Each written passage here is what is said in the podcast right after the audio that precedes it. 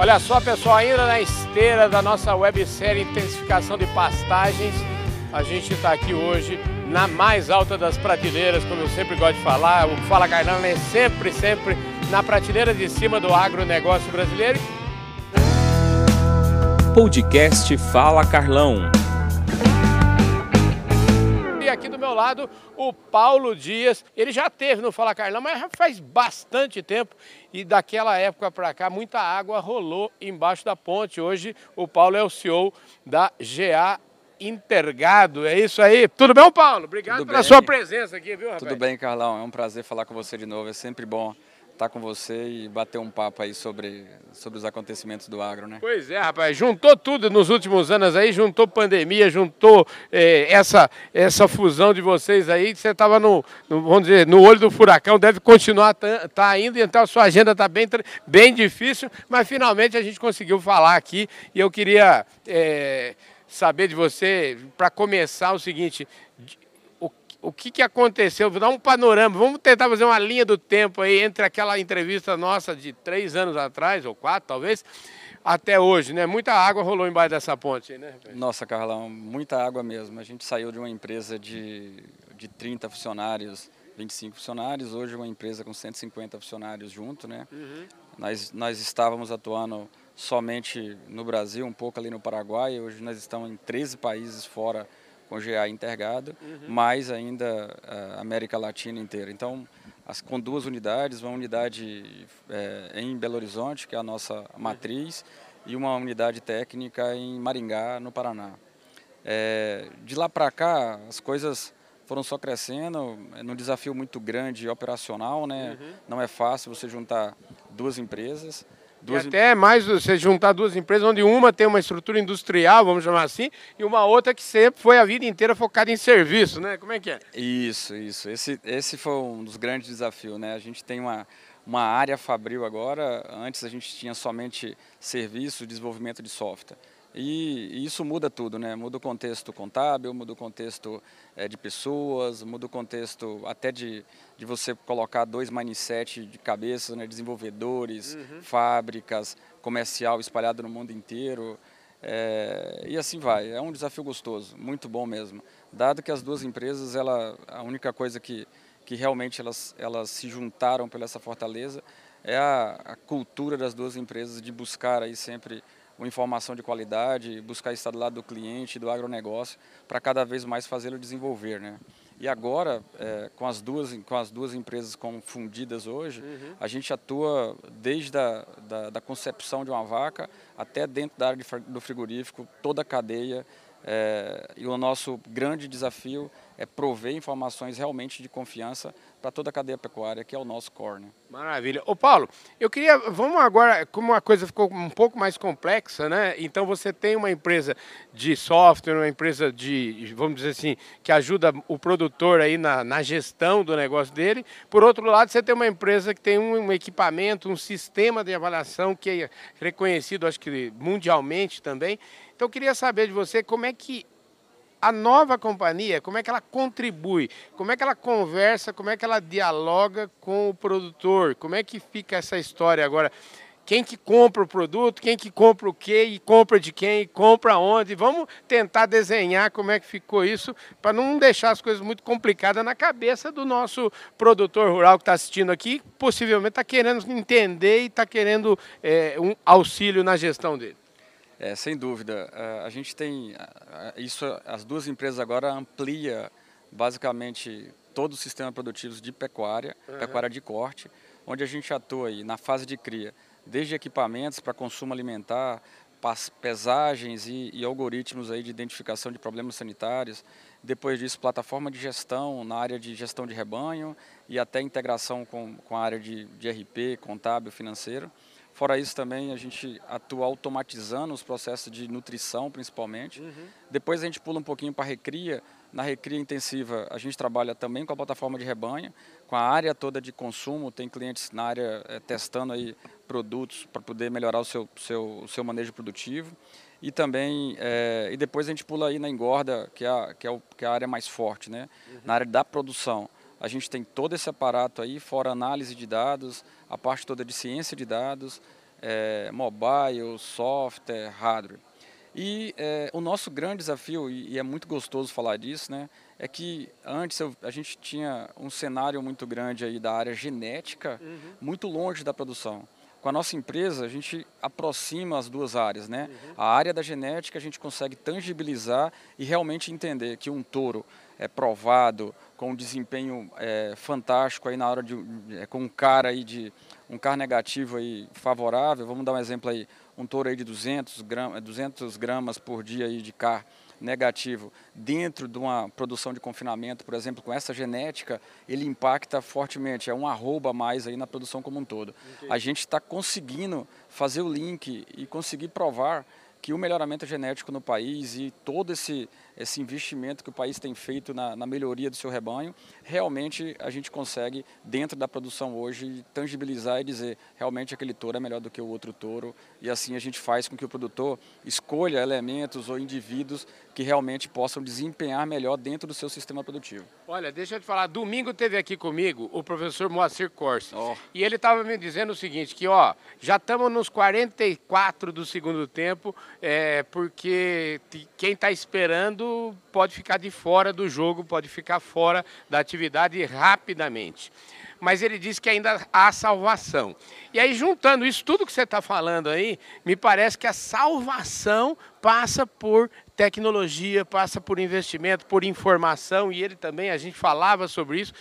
E, e eu queria traduzir, porque você falou uma palavra aí, o CAR negativo, e, e para o pessoal não confundir o seu CAR negativo com o CAR que ainda não implementamos, está sendo implementado no Código Florestal, esclarece um pouquinho para a gente deixar bem desenhadinho para o público e também eu queria que você comentasse essa, essa minha fala aí com o professor Moacir sobre tecnologia, etc, etc. Bem, é, quando eu falei de CAR, né, é. isso é um, é um termo muito usado para poder testar os touros quanto a, ao consumo alimentar desses animais. Uhum. Isso é uma definição sobre consumo alimentar residual. Entendi. E o que, que isso significa? Significa dizer que esse animal, em provas de, de, de teste alimentar, uhum. ele foi superior uhum. em 300 gramas é, em relação aos seus contemporâneos ali na prova. Ele, que come, que ele, ele come, come menos. menos 300 gramas por dia.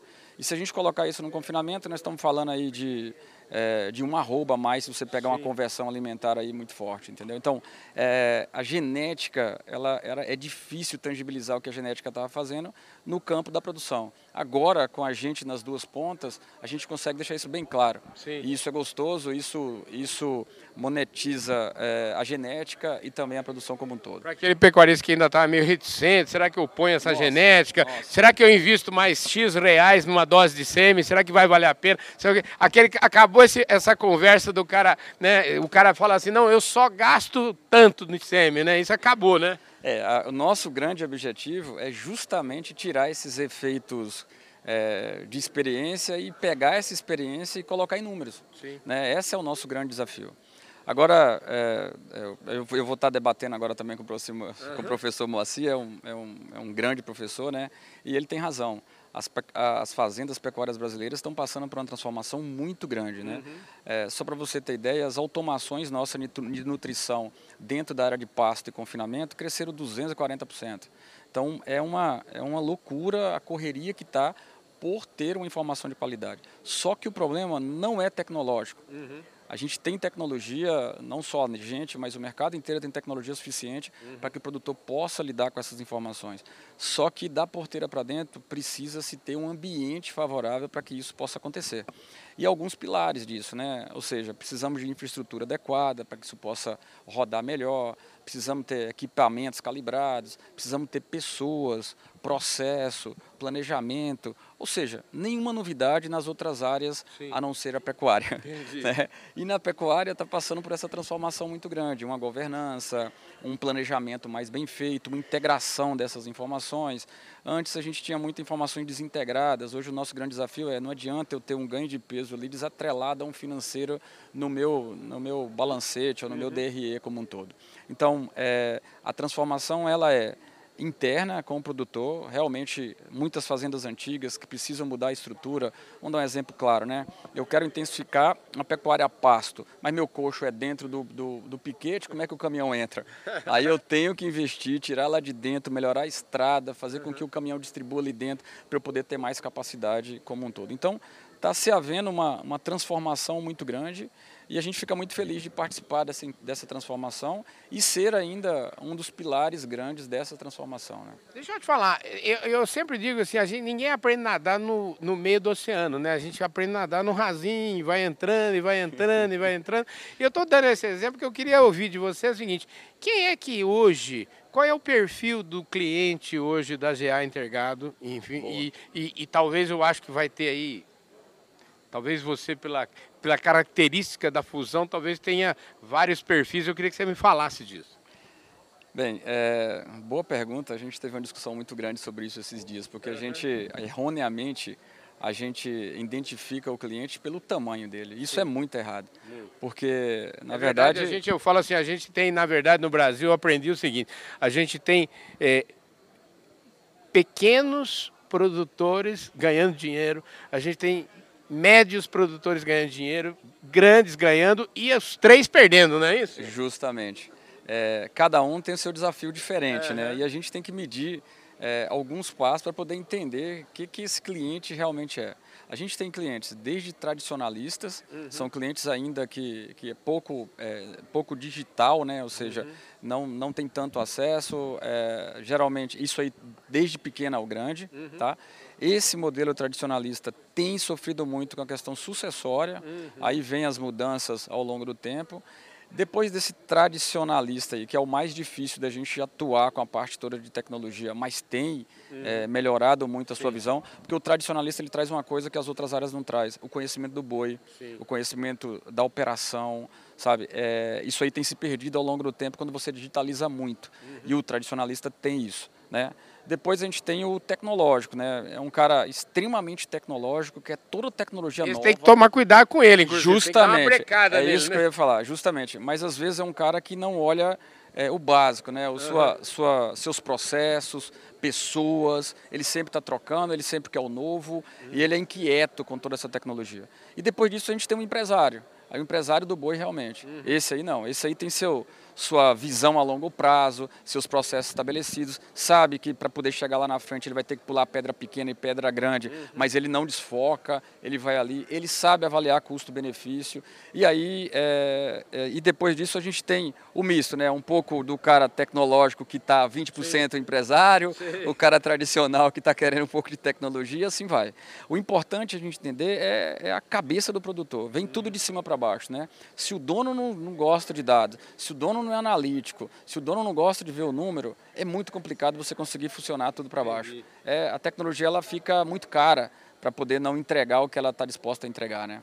É, na verdade, assim, é muito necessário uma mudança de, é, para usar um termo em inglês que eu detesto, mas é uma mudança de mindset, mindset. né? É isso, a cabeça precisa mudar, né? Justamente, a eu cabeça precisa. Eu, eu, sempre digo o seguinte, se você, você acha que você tem razão ou acha que você não tem razão, das duas maneiras você está certo, né? Porque a sua cabeça, se você acha que pode ou acha que não pode, está tudo certo, né? Carlão, depois que eu, que eu saí um pouco do mundo técnico, da área zootécnica, fui para o mundo digital, eu, eu aprendi uma coisa, né? As razões, elas são momentâneas, muitas das vezes, uhum. e a visão do outro, ela é tão importante quanto a visão nossa, uhum. no sentido de da nossa educação ser diferente e a diversidade dessas duas é, visões uhum. faz o novo acontecer. É né? Então, assim, a gente está vivendo isso, está vivendo essa, como eu posso dizer, esse turbilhão de mudança. É mudança uhum. na sua área, na área de marketing, que tem que mudar Sim. a maneira de atuar. É mudança da porteira para dentro. A porteira para dentro não funciona mais sozinha, ela tem que integrar com a porteira para fora. Aí você vê todo mundo igual louco, pô, preciso estar tá ligado em tudo, agora antes eu não estava. Até seis meses atrás o cara obtinha lucro no seu custo de produção, agora de seis meses para cá, se ele não comprar reposição, ele está fora. Então, assim, está muito dinâmico. E todo o agro ficou esse dinamismo. Então, isso teoricamente isso não é mais para amador, isso não é mais para não dá mais para ter uma, um patrimônio tão grande como esse, né? Um boi que saiu a, a gente há quatro anos atrás tinha uma arroba 150 reais, ela dobrou de valor, quanto dobrou? Dobrou o patrimônio, né? Uhum. Então um patrimônio desse tamanho, não dando lucro ou comendo todas as reservas, é muito complicado. E a gente tem essa, esse processo sucessório tem muitos desafios até nisso. Você imagina um filho entrando hoje falando assim, puta, eu só quero hoje fazer o que meu sustentar o que meu pai me entregou é um desafio gigante. Nossa, ele está em outra, em outro, em outro ambiente, uhum. em outra visibilidade. Então, é, mas esse é nosso agro, é gostoso estar nele, é bom a gente ver todas as empresas crescendo, amigos aí é, sempre fazendo esse, esse, esse agro mais bonito. E a nossa pecuária não, não deixa a desejar em lugar nenhum do mundo. Ela é, ela é bonita, ela é produtiva, ela está passando por um momento desafiador que toda, é, toda passagem do momento desafiador desse traz uma, uma boa, uma, bonança aí na frente. Né? Traz uma oportunidade gigantesca, né? A gente está diante disso, exatamente disso. Né? Justamente, justamente. Ô Paulo, olha, eu quero te agradecer imensamente. O Paulo que é um homem... Você nasceu em Salvador, é isso mesmo? Você isso. nasceu na Bahia? Sou baiano. Você saiu, ele saiu da praia para o centro-oeste, rapaz. Você foi estudar em Goiás, não é isso? Isso, fui estudar em Goiás, fiz mestrado em, na Unesp em Botucatu e depois cair no mundo, é, até chegar no mundo digital, né? Aí eu parei a vida e já tem quase 20 anos. Maravilha. Obrigado, viu, Paulo? Obrigado Show de bola você. essa prosa, viu? Muito obrigado. É um prazer falar com você demais, Carlão. Você Maravilha. sempre traz uma alegria pra gente, um papo descontraído e atualiza a gente no agro. Né? é isso aí, gente. Esse foi mais um Fala Carlão e você já sabe, o Fala Carlão é sempre, sempre na prateleira de cima do agronegócio brasileiro e essa prosa maravilhosa aqui, nessa esteira dessa semana maravilhosa de intensificação de pastagem, conversou aqui com o Paulo Dias, que é o CEO da GA Intergado. Gente do céu, vocês ficam de olho porque esse homem é um rojão. Eles vão crescer muito e o Fala Carlão está sempre por aí, de olho para trazer para vocês as melhores informações do mercado, sempre, sempre de uma maneira leve, suave, descontraída, para você também se divertir. Valeu, gente! Fui!